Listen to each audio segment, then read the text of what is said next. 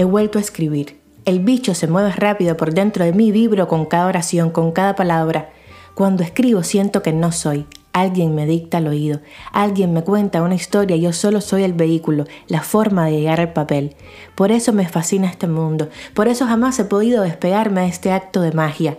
Los dedos vuelan por encima del teclado, me equivoco de lo rápido que va mi cerebro, quiero teclear tan rápido como pienso. Imagino los escritores que escribían a la luz de las velas con plumas y tinta sucia sobre pergaminos.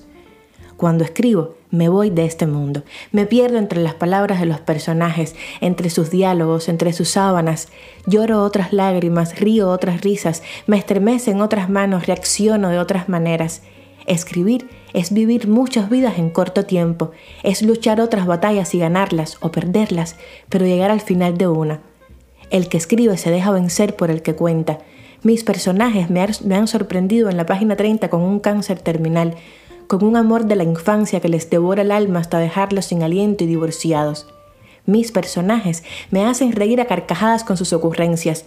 El que escribe viaja, no solo a la locación exacta de lo que cuenta, viaja a otros planetas, a otros mundos, a otros universos, visita otras estrellas.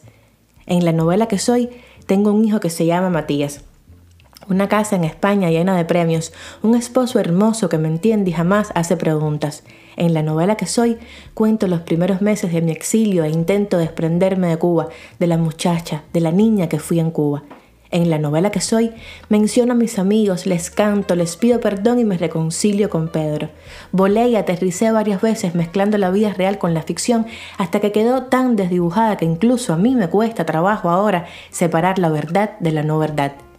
En el chuchuchú mezclé niños con peces que quieren ser palmas reales, elefantes con libérulas insoportables, jineteras con hijos y biberones, cementerios con putas, silencios con desgracias, santos con viejos que arrastran piedras y cumplen promesas. Se me quedaron 70 cuentos afuera, 70 cuentos que me debo a mí misma y que publicaré y escribiré en algún momento. Me da cosita en el pecho cuando recuerdo que Jennifer me dijo que el chuchuchú es el libro que tiene en su mesita de noche, que lo lee a veces para relajarse y quedarse dormida. Ese es un libro que escribí para los niños, para los niños que tenemos adentro los adultos.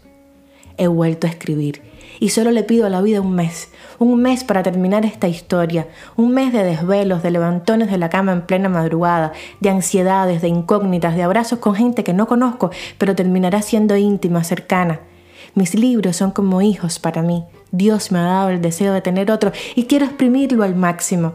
Que las musas me guarden en esta empresa, que Dios los guarde en el paso por esta tierra, que lo que sea que exista nos cubra de energías buenas, de lindos presagios, de risas, de amores, de música, de besos, de amigos, de comidas ricas, de sirenas cantando. Que Dios nos permita tener una buena vida. Feliz día, feliz vida.